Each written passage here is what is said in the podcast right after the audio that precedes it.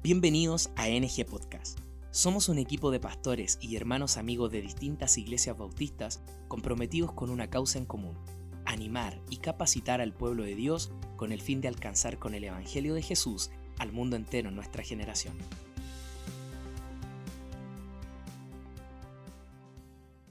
siguiente clase eh, es cómo enfrentar bíblicamente la crisis de la mediana edad.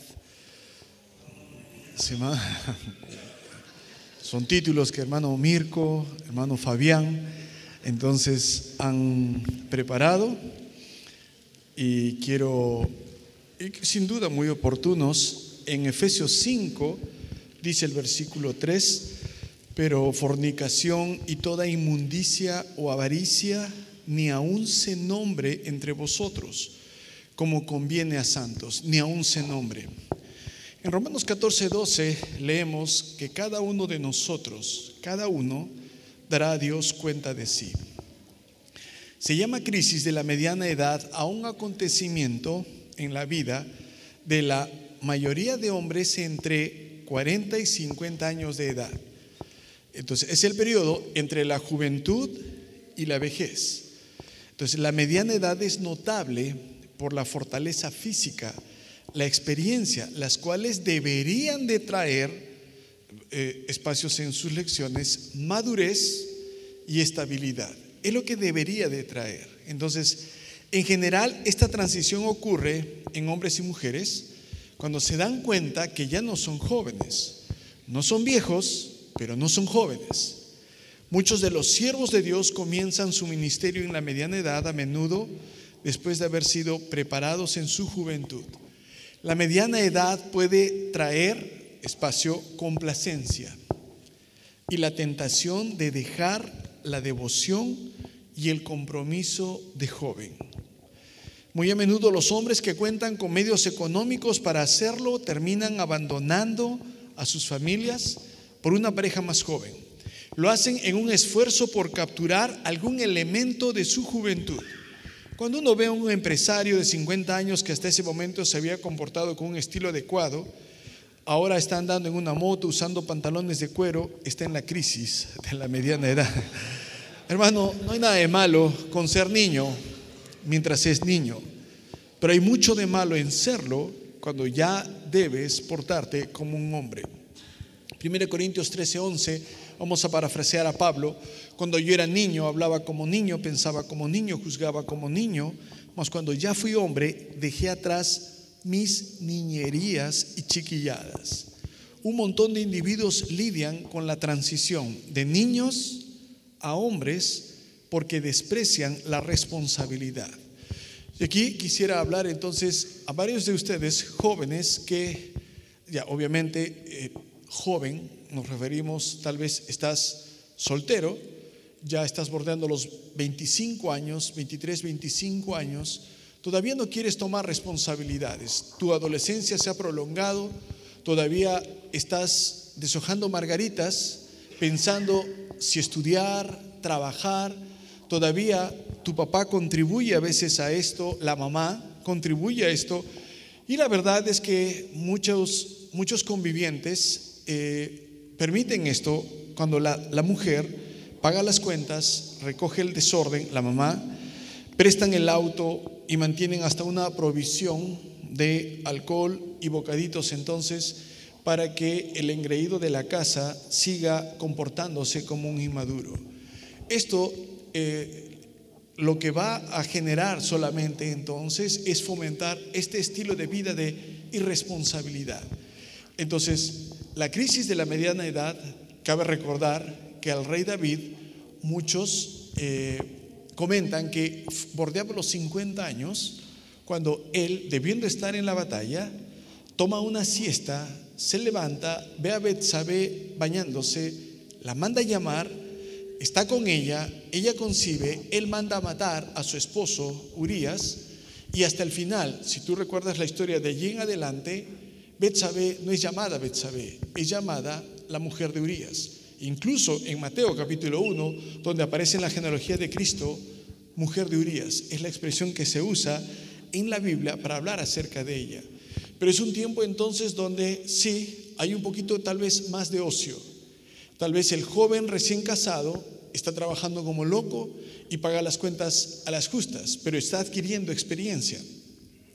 Trabaja entonces y hace sobre tiempo, pero ya pasando el tiempo, ese, ese hombre llega a adquirir madurez, estabilidad, y empieza a adquirir entonces mayores recursos económicos, le permite tener entonces un presupuesto un poquito más holgado, le permite tener entonces un horario no tan apretado y en muchas ocasiones eso, hermano, puede llevarnos a un momento de crisis. Y me refiero al hecho de que ya no estás peleando con entonces hijos pequeños o bebés o pañales. Ya no estás de repente pendiente de eh, los útiles escolares de tu hijo que está en primer año en el colegio.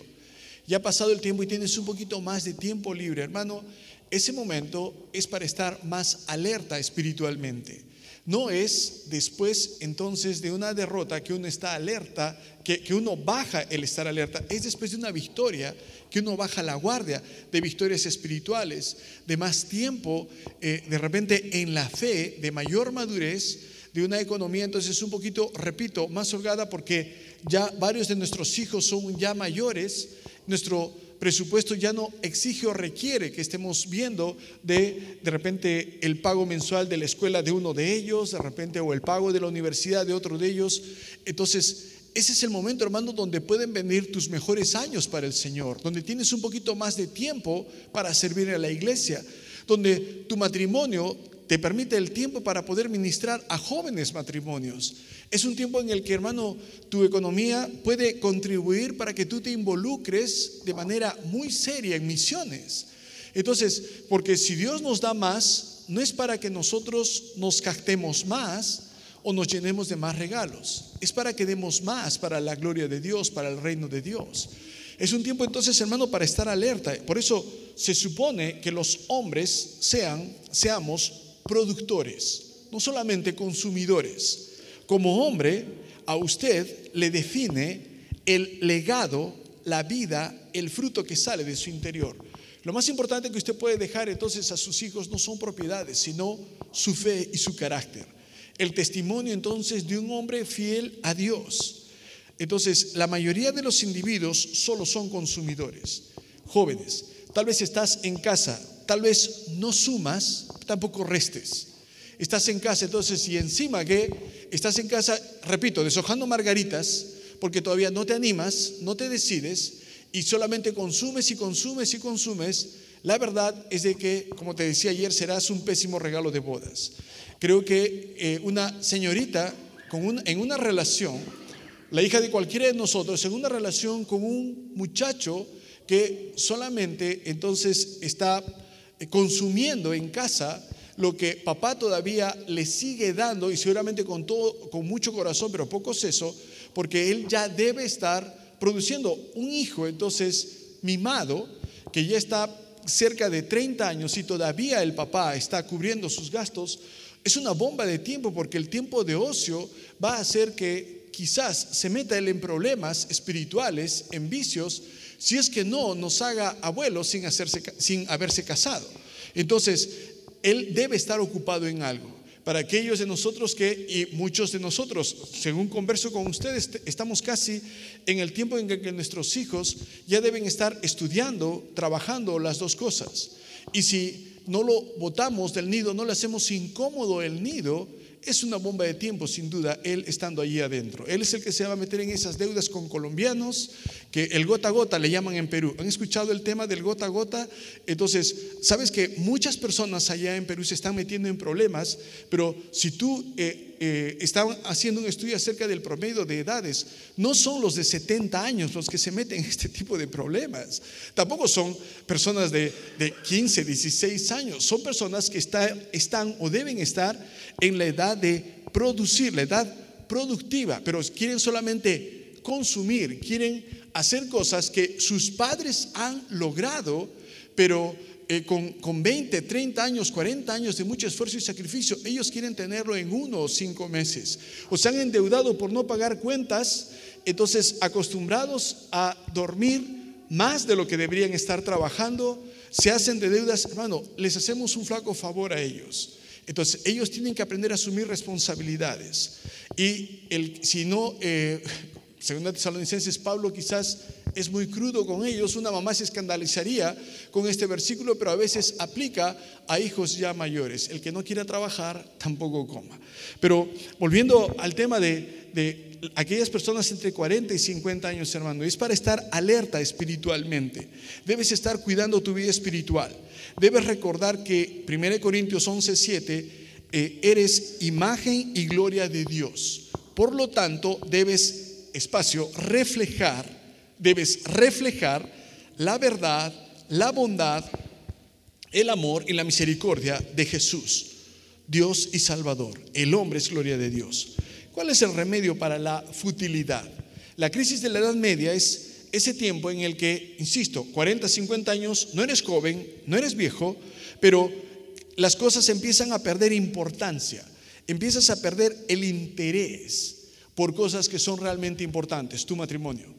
Estás como, te sientes como desgastado cuando es un momento ideal. Hermano, entre creyentes, eh, sin duda la partida de nuestros hijos puede causarnos tristeza, pero no un vacío. Hay ministerios de nido vacío, porque papás claro, que construyen sus vidas, esposos que construyen sus vidas alrededor de los hijos, frente a la pérdida o la partida de sus hijos, ellos sienten un vacío que los entristece, pero en realidad, hermano, si tú construyes tu matrimonio en relación a tu Dios y tu esposa, como debe de ser, nada de nido vacío, hermano, dice, al fin solos mi vida. Amén, hermano.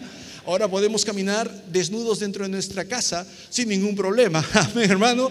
Porque en realidad, hermano, ya ese es el momento donde empezaste sin niños y quiero que recuerdes, muy probablemente vas a terminar sin niños. Porque si Dios hubiese diseñado a nuestra esposa para que críe bebés con 60 o 70 años, podría ella concebirlos. Creo que Dios nos manda una indirecta, hermano, cuando nuestra esposa ya con 60, 70 años no puede concebir, tal vez Dios te está diciendo, es que no está ella ya para criarlos. Está para tal vez abrazar a nietos, pero no para criarlos.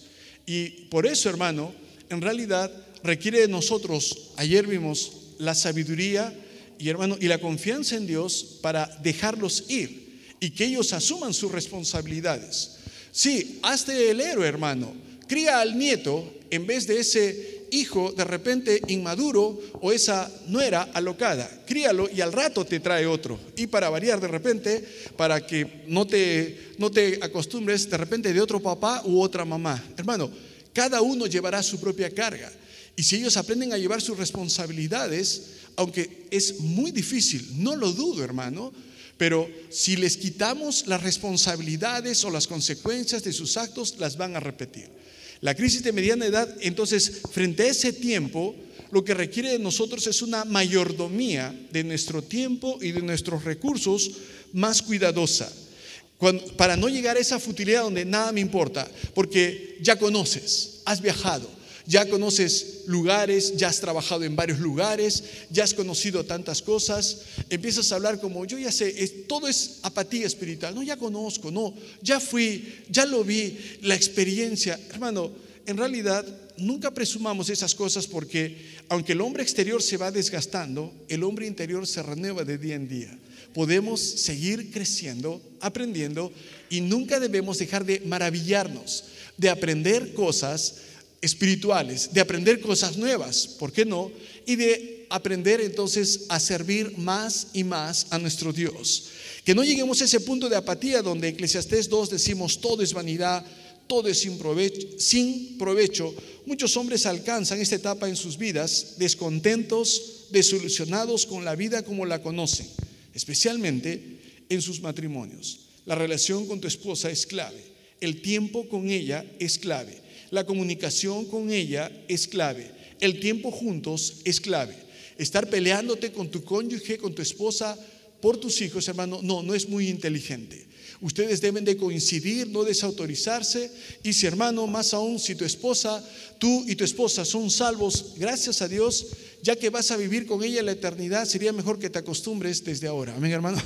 Entonces, hermano, si vas a estar con ella por la eternidad, hermano, disfruta el tiempo con ella, desarrolla y cultiva la relación con ella aunque ya suena como un cliché que tu esposa debe de ser una frase repetitiva, debe ser tu mejor amiga, no, que no sea solo un dicho, en realidad llévalo a la práctica, donde tú y ella disfrutan el tiempo juntos, donde todavía pueden hablar de muchas cosas, donde pueden ahora no solamente hablar de lo que van a hacer, sino de compartir recuerdos juntos. Para varios de los ancianos presentes, en algún momento en sus vidas hubo ese punto de quiebre donde casi tu matrimonio se echa a perder y decidiste, obedeciendo a Cristo, cumplir tu palabra y seguir con tu esposa hasta que la muerte los separe, en pobreza, en riqueza, salud, enfermedad. Muchos de ellos en la iglesia no, no han lamentado haber seguido con su esposa. Y ver, por la gracia de Dios, ver eh, eh, eh, que Dios les permitió ver nietos, bisnietos, hermano, es un gozo, un deleite para ellos.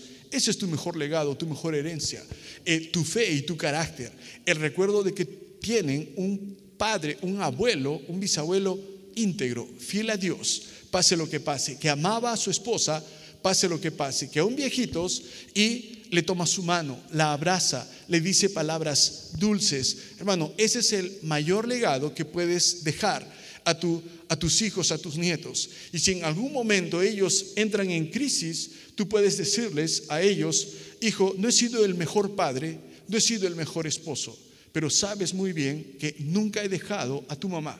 Te he dejado ejemplo y es lo único que puedo decirte. Y algo más, hijo, no lo he lamentado, no lo lamentaré. Entonces, hermano, cuidar este tiempo es esencial, cuidar tu tiempo, tu mayordomía de tiempo y de recursos. Pero antes de llegar a eso, entonces, eh, muchos alcanzan esta etapa descontentos, desilusionados. Un creyente no, hermano. Por eso buscan un cambio en sus vidas, un cambio total en la apariencia el hijo ya de repente de 20, 30 años dice, ¿qué le pasa a mi viejo? Mira, sube selfies, en, ¿cómo le llaman ustedes a la musculosa? A ese, eh, eh, se llama musculosa, eh, nunca mi viejo se ha puesto así. Mira, mira, mira su corte de cabello, qué raro, mi viejo está en una, en una moto, qué raro, mi papá no hacía esas cosas y empieza, hermano, porque a veces hay recursos extra y Dios ha bendecido tu buena mayordomía no puedes retroceder, hermano, no puedes transmitir. Entonces, como que en vez de estar avanzando, estás retrocediendo. Entonces empieza a aparecer un cambio, un nuevo carro, una mujer nueva. eso, hermano, esas cosas, esas cosas, hermano, dice Efesios capítulo 5, ni aún se nombre entre vosotros. Hermano, ¿ocurre en la iglesia? Sí, pero es más la excepción que la regla. Y la verdad es vergonzoso. Quizás los compañeros de escuela entonces, esos que están en el grupo de Facebook de la promoción del 90, la promoción del 85, y se reúnen, tal vez ellos te lo van a celebrar, pero sin duda sabes cuál es su destino sin Cristo. Nosotros vivimos de tal forma que buscamos la honra de una sola persona, el aplauso de una sola persona, y es nuestro Dios. Entonces, en realidad estas acciones son usualmente el resultado de una falta de fidelidad hacia Dios a la esposa y metas correctas. Las metas correctas se resumen para nosotros en espacio, caminar con Dios y darle gloria. Caminar con Dios hasta el fin. Puedes decir como Pablo en 2 Timoteo 4, he acabado la carrera. Entonces, él está hablando de he permanecido fiel a Dios ahora que estoy a punto de morir. Cuando a un creyente le pregunta, ¿qué es lo que más deseas? Estar en la presencia de Cristo. Entonces, ¿qué es lo que más deseas para la gente que amas? Permanecer fiel a mi Cristo. Entonces, ese es el mayor anhelo de un creyente, hermano. Un poco de esperanza. Debes recordar que Dios te da la gracia para aprender fidelidad. Él sabe que la fidelidad será un proceso de espacio, crecimiento. Estamos siendo fieles si buscamos la fidelidad a Dios. Sé fiel a los cultos. no solamente a tu esposa y tu lealtad hacia ella, no debe ser solamente el hecho, no duermo, no he dormido con ninguna otra mujer. No, tu lealtad a ella involucra el no mirar a otras mujeres. Tu lealtad a ella involucra entonces, hermano, no ver pornografía, no elogiar a otras damas. Eso incluye tu fidelidad, tu lealtad a ella involucra que no hablas mal de ella bajo ninguna circunstancia. Si hay algo que no te agrada, no le das indirectas, directas, no usas el sarcasmo o la ironía, porque eso solo te va a causar problemas. Entonces, hermano, lo que haces es, lo tratas con ella y se arregla con ella y se queda dentro de la habitación. Eso es también lealtad para con nuestra esposa. Entonces, hermano, estamos siendo fieles si activamos la fidelidad. No puedes hacerlo por tu propia cuenta. Separados de Él, de Cristo, nada podemos hacer. Y por eso superar la crisis de la Edad Media significa que te venga o no esa tentación, esa invitación entonces a alocarte, recuerdes que eres responsable ante Dios y que detrás tuyo te siguen tus hijos, tus nietos, y ese será, hermano, el, el mayor impulso para decirles a ellos, tú también vas a ser fiel. Por la gracia de Dios, tú puedes hacerlo. Si lo he hecho, es la gracia de Dios, no es mi fuerza de voluntad.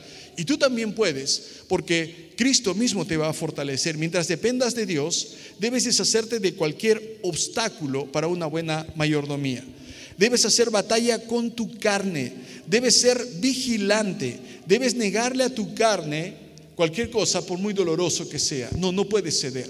Hermano, la tentación va a venir en diferentes formas. Esa invitación, entonces, esa solicitud de amistad de una ex que justo aparece en tu crisis de edad media. Esa, esa entonces, eh, eh, esa, esa tentación que puede venir de tener dispositivos, hermanos, a la mano, porque Muchos en el pasado recordarán que antes, sin Cristo, para ver pornografía, comprar una revista en el puesto de periódicos avergonzado, de repente, casi de incógnito, ya, ya, no, ya no existe eso ahora. Ahora la pornografía está al alcance de la mano de nuestros hijos pequeños, la estadística sube cada vez más y más acerca de niños y niñas que están expuestos a pornografía a una edad que hace varias décadas era inimaginable. Entonces, ¿Cuánto más nosotros? Tienes que estar alerta, hermano. Sí, ese pecado tal vez puede parecerte silencioso, oscuro, secreto, nada hay oculto a los ojos de Dios. Y a la larga te va a pasar factura. Tu atención, hermano, tu afecto, tu elogio, tus ojos, tus pensamientos son para Dios y para tu esposa. Y cuando venga la tentación, sobre todo de tipo inmoral, sexual, hermano, Pablo, Pedro dice, os ruego como extranjeros y peregrinos. Un extranjero es alguien que no está en su hogar, un peregrino es alguien que está rumbo a su hogar. Te ruego como extranjero y peregrino que te abstengas de deseos carnales que batallan contra el alma. Es una lucha, pero es una guerra que, en la cual participamos del lado vencedor. Tienes que vencer hecho. La lucha va a pasar. Génesis capítulo 39, José, sí, estoy de acuerdo, tenía, eh, eh, pocos años. El, 17 años sus hermanos lo venden. Génesis 37. En el 39 trabaja en casa de Potifar y el capítulo es un sándwich porque empieza diciendo Jehová estaba con José. Viene la tentación de la señora de Potifar, él resiste la tentación y al final el capítulo termina diciendo Jehová estaba con José. No hay nada que necesitemos más que la presencia de Dios en nuestras vidas. Y el pecado sexual, la inmoralidad sexual, va a ser un destructor, no solo de tu reputación, tu economía, tu testimonio, el respeto de tu familia. Si tú defines éxito, ¿qué es éxito? Que las personas que más amas te respeten. Entonces, eh, todo eso lo pierdes a causa de ese desliz, esa locura. No, es pecado. Si tú quieres la presencia de Dios y es lo que más necesitas, tienes que resistir la tentación. Va a pasar, va a pasar, va a pasar. Estás a un clic de desliz espiritual. No, no lo hagas, hermano. Invierte tu tiempo, tus recursos, tu atención en Dios y su obra. Mantente ocupado lo suficiente, una mayordomía de tiempo y recursos que permitan que glorifiques a Dios. Pasos hacia la fidelidad, tiempo y dinero son áreas cruciales, otro espacio. Mayordomía del tiempo, algunas convicciones que puedes tener acerca de tu tiempo. Dios quiere que pases tiempo regular, tu devocional, hermano. Bueno, en ese instante, cuando viene la tentación, entonces estás frente al monitor, frente a tu dispositivo. Bueno, agarra tu Biblia, empieza a leerla, empieza a compartirla. Debes pasar tiempo regular con Él. Dos, glorificar a Dios y ser testigo de Él. Aprende de Él y habla de Él. Eso es mayordomía del tiempo. Obtén el máximo provecho, entonces, en vez de ser perezoso. Y sin duda, hermano, entonces tal vez las horas de sueño se reducen, pasan los años, tú sabes a qué me refiero, hermano. Te duermes más temprano, pero te levantas también más temprano. Muchos hermanos ya mayores, entonces les preguntas acerca de su día, empieza a 4 de la mañana y su devocional es infaltable, porque es lo mejor en lo cual puedes ocupar tu mente, tu, eh, puedes ocupar tu tiempo, enfocarte en las cosas espirituales. David, recuerda el caso de David, el caso de la persiana abierta. Él toma la siesta, estaba descansado, debía estar en la oficina, debía estar en el campo de batalla, debía estar en el trabajo, se toma un relax y el resto es historia. Por eso, hermano, debemos no gastes el tiempo que Dios te da en cosas sin importancia. Si Dios te libra de estar en la cama de un hospital, ¿por qué crees que es? Es para que tú seas luz, es para que tú sirvas a otros. Si Dios te libra entonces, hermano, de la preocupación de jubilación, porque has ido acumulando a través del paso de los años con mucha sabiduría, ¿para qué es, hermano? ¿Crees que es para viajar por el mundo? ¿Piensas que es solamente para impresionar a jovencitas? Hermano, no es para eso, es para dar gloria a Dios. Ten el suficiente tiempo para hacer lo que Dios quiere que hagas. Ejercita la cualidad de carácter, disciplina, uso del tiempo. No se administra el tiempo. El tiempo es algo abstracto. Lo que administras son tareas. Eso es lo que administras. Asignas tareas, responsabilidades.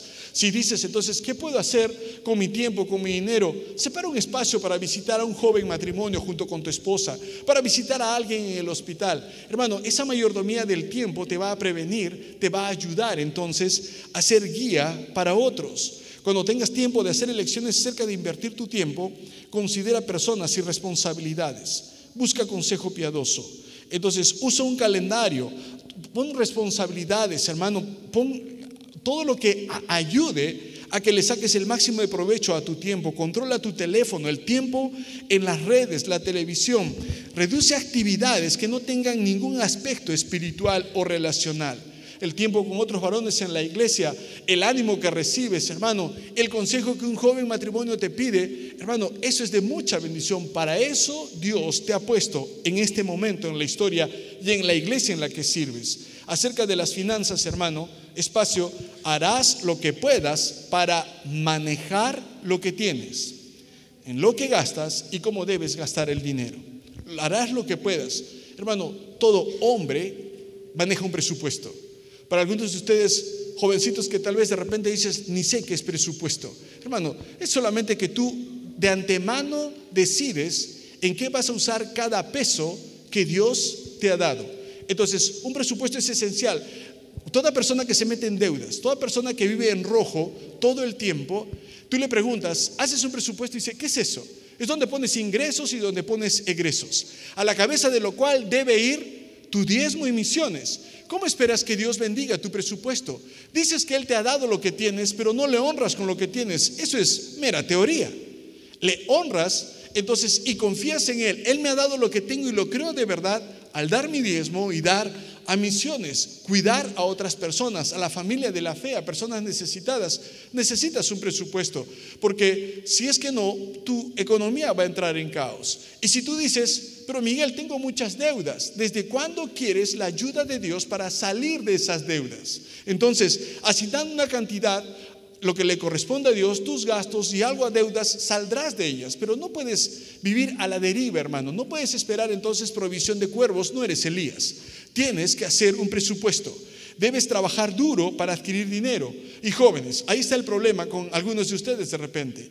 Trabajan un mes para conseguir el dinero y lo gastas un fin de semana y todavía quedas debiendo. En realidad, debes aprender a administrar. Si te cuesta conseguirlo un mes, que te dure gastarlo un mes por lo menos.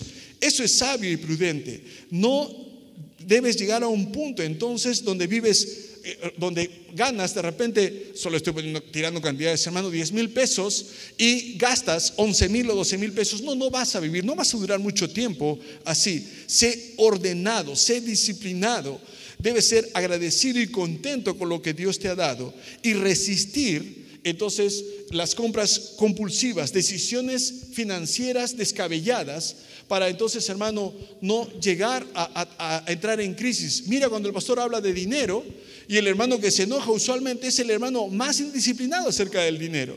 Porque el generoso se ve desafiado, agradecido.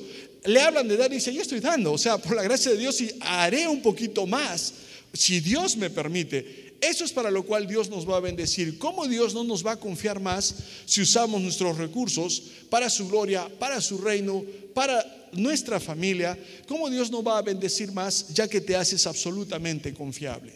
La crisis de la Edad Media, entonces, hermano, requiere estar alerta, requiere manejar sabiamente tu tiempo, tus recursos. Nunca pensar que estás tan lejos del pecado solamente porque ya no estás en los 20 finales o los 30 iniciales o los 42. No, no estás libre, hermano, porque nadie ha hecho un pecado del que nosotros estemos libres. Ten mucho cuidado y por eso, hermano, aunque eh, no lo he puesto en las copias, señales de advertencia para algunos en edad, en edad media, en la famosa edad media, o para algunos de ustedes también, hermano, jóvenes o ya entrados en años. Ten cuidado con la segunda mirada.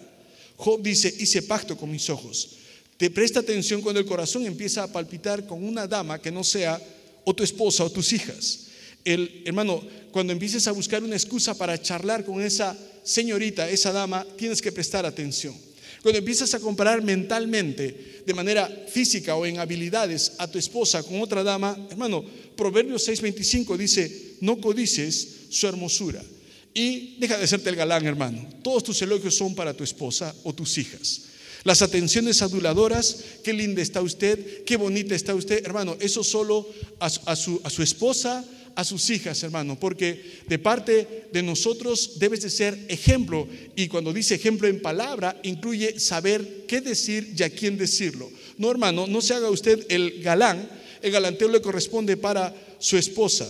Y cuando llegue la tentación, como decía un autor, ¿qué debes hacer? Antes que nada, piensa. Y número dos, no pienses. Piensa en lo que puede ocurrir si el asunto sigue. Y no estés pensando en esa persona después de esto. No codices su hermosura, ocupa tu mente en cosas espirituales y fluirán de tu boca, de tu corazón, temas espirituales. La crisis de la Edad Media, cualquiera está expuesto, debes estar alerta y ser mayordomo de tu tiempo y recursos y sin duda, hermano, podrás decir como el anciano Pablo encarcelado, he acabado la carrera, he peleado la buena batalla he terminado fiel, que ese sea nuestro epitafio, hermanos. Vamos a orar, por favor. Gracias por escuchar el podcast de nuestra generación.